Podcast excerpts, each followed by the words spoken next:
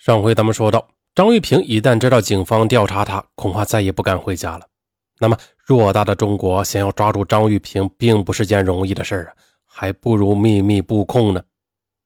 到了十月中旬，张玉平仍然没有回家，有些刑警沉不住气了，考虑是不是立即全国进行通缉啊？而专案组却坚定的要求继续守候。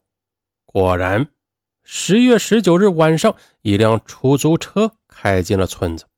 一个男人紧张的下车后，四处的观察，便悄悄的走向张玉平家的大门。就在他刚刚准备敲门的时候，突然就被刑警从后边搂住脖子给掀翻了，并且戴上了手铐。在警车上，刑警问这个男人：“你是不是张玉平？”张玉平低声回答：“是，我是张玉平。”那你出租车是哪里来的？司机呢？出租车是在外面抢的，司机被捅伤，扔到路边了。你为什么跑到外地去？我杀了人，杀了个女的。随后，张玉平被押到西安市公安局，在公安局中，他自知无法抵赖，张玉平便很快的交代了自己的罪行。可让警方吃惊的是，张玉平虽然承认九月二十三日奸杀案是他所为，并且还交代了一起强奸案。可是他却不承认做过其他的案子。张玉平说：“我一共强奸了两个女的。做第一个案子时夜很黑，他没有看清我的样子，我就没有杀他。但是第二个案子不一样，当晚的月亮比较亮，我怕他看到我的样子去报警。我就是本乡人嘛，他一报警我就逃不了，所以我就一狠心，就把他用石头给砸死了。杀了人以后，我非常害怕。”第二天就跑了，我在外面过不下去，连他们说什么我都听不懂，我只能靠捡垃圾为生。就这样过了一个多月，我实在是受不了了。我曾经电话联系一个亲戚，我让他看看警方有没有上门搜查或者在村子里留守过。亲戚说没有。当时我以为你们没有怀疑到我，我便抢劫了一辆出租车，冒险开回来，将老婆孩子一起接走。我准备把车子卖掉，搞一笔钱。然后在外地定居，做点小生意，以后就再也不回来了。在九十年代，奸杀肯定是死刑，更别说张玉平还有另外的强奸和暴力抢劫出租车等罪行，那更是死路一条。正常来说，反正是死，他没有必要不承认其他的案子的。经过反复的核实，果然证明这个张玉平没有说假话。可就在警方审讯张玉平的期间呢，又有一起奸杀案发生了。十月二十四日，长安驻村乡的十九岁女青年刘丽红被人残忍奸杀，并且刘丽红被掐死之后，阴毛也被歹徒放火点燃过。显然，这起案件不可能是已经被捕的张玉平所为。那么，连续奸杀案的歹徒还是另有其人。见鬼了！好不容易又抓住一个，竟然还不是真凶。在排除张玉平以后，专案组认为这样不是办法，他们决定重新的对整个案件进行梳理，同时调查以往的羁押案件。这一调查把专案组吓了一大跳。原来这系列奸杀案并不是从1997年才开始的，早在六年前的1992年6月2日。西安雁塔区的余化就发生过类似的奸杀案，年仅十八岁的女青年王英英被人残忍奸杀。根据现场分析，歹徒将王英英从自行车上拖下来，掐晕后强奸。强奸后，歹徒又将王英英活活给掐死。掐死王英英后，歹徒竟然掰下田里的玉米，塞进遗体的阴道里。从这起案件开始，三年后的一九九四年，一共出现八起强奸案件，其中六人被杀，平均每年两人被杀。可对于西安这么大的城市来说，那这种犯罪率并不算稀奇。随后，从一九九五年到一九九六年的一年内，出现了六起强奸案件，其中三人被杀，比之前略高一些啊。但让警方万万没想到的是啊，从1997年开始到1998年，短短的一年内，突然就出现了高达45起的强奸案件，其中12人死亡，那这就是全国罕见的事情了。由此，专案组将宋前平和张玉平两个人犯下的八起强奸案件啊，这其中呢导致了一人死亡。就这八起案件呢排除在外，可是却仍然还有高达五十一起强奸案呀，其中二十人被杀。细思极恐啊！如果这些案件均是一个人所为，那么这可谓建国以来陕西省绝无仅有的单人特大强奸杀人串案。鉴于在短短的一年内，歹徒连续作案三十多起，杀死十一人，几乎是每个月都在杀人。看来，只要警方不抓住他，他就会不断的继续杀人。在巨大的压力下。专案组人人是心急如焚，但是却保持冷静。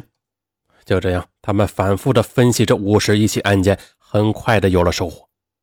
这些案件显然都是同一人所为，歹徒作案以强奸为目的，顺手也进行抢劫。歹徒作案有一定的随意性，作案地点大部分都是在野外，有些呢则是在公厕，甚至受害人的家中。这不是说明歹徒草率啊。恰恰的说明他作案很多，手法纯熟，心理素质好，并不在意地点。上边说了，歹徒敢于在距离村庄仅仅一百米的地方作案，那就是说他绝对是惯犯的。同时，歹徒选择作案目标也有一定的随意性，比如啊，受害者虽然大部分是十八岁到二十五岁的女青年，可是啊。也有年仅八岁的小学生，甚至还有七十岁的老太太。歹徒无法奸淫八岁小学生，他就用手指对他进行猥亵。很多被他奸杀的受害者，阴毛被烧，甚至阴道里被插入玉米棒、树枝等异物。那以上这些，说明歹徒是个极度心理变态的色魔，并非单纯的性欲膨胀者。还有，歹徒胆子非常大。他作案已经到达了丧心病狂的地步。歹徒曾经在同一个地点，距离不过几十米的几个地方连续奸杀多人，在几个月内啊。正常来说呀，歹徒作案应该是避免在同一地点作案的，因为这个警方他必然会进行走访调查。可是呢，他的作案频率还很高，最多半个月就作案一次。要知道啊，前一起奸杀案或者强奸案刚刚过了半个月。那警方一定会在四处调查，普通歹徒他怎么也会躲一躲的，避避风头。可他呢，却敢于顶风作案。这些案件中，歹徒杀死了一半左右的受害者，却仍然放过了剩下的一半人。这并不是说歹徒仁慈好心啊，歹徒通常是从背后突然袭击，他勒住受害女性的脖子后扔倒，然后将她掐晕或者掐死。除了当场掐死的。只要是看到歹徒的脸，歹徒一般都会将他们杀死。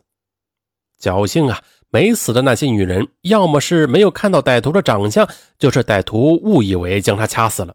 其实啊，还没有断气呢。这二十一个生还受害者中，其实有很多人看到歹徒的样子了。其中一个受害者女青年叫做史一如，是郭社街道的居民，二十多岁。就在九八年的一个深夜。他骑着三轮车回家，经过一片田地时，被一个男人从车上拉倒，勒住脖子。而史一如身高一米六八，又是开小商店的老板娘，平时经常搬货，哎，还颇有些力气。被拉倒后，石一如便一把将男人勒住的手给推开，同他扭打了起来。这个男人没有想到，哎呦，石一如竟然有如此力气，一时间也愣住了。双方搏斗了近十分钟。歹徒竟然无法制服石一如，期间石一如多次的高声呼救。见石一如不就范，这个男人愤怒之下用尽全力将石一如打倒，并且掐晕。因为两人搏斗时间很长啊，石一如他便清晰的看到了歹徒的长相。歹徒最后扯下石一如的裤带，试图将他勒死。期间，石一如因为脖子剧痛被惊醒，可是啊，已经叫不出声了。万幸的是。命不该绝，正好有几个男人骑车急匆匆的路过，因为史一如之前呼救过，歹徒做贼心虚啊，他误以为是来抓他的群众呢，双手就不由得有些放松。史一如见脖子略微松了一些，便用尽吃奶的力气扯断裤带，大声的呼救。路过的男人听到有女人呼救，急忙向这里跑过来。男子大吃一惊，慌忙的丢下了史玉茹逃走，他由此捡回了一条命。史玉茹向警方回忆，这个男人是外地口音，像是东北人。他个子中等，人不是很强壮，但是力气不小。这个男人留着一头乱发和满脸的胡子，衣着档次不高，像是农民或者打工者。警察询问史一茹说：“歹徒年龄有多大呀？”史一如认为歹徒年龄不小，看起来有四十岁左右。有意思的是，歹徒虽然慌张的逃走，却没有忘记骑走史一如的三轮车。看来歹徒的生活档次确实不高啊，竟然冒着生命危险，那就是为了一辆车。而至于其他生还者的描述，同史一如差不多。有了这些线索，看来抓住那个恶魔那就不远了。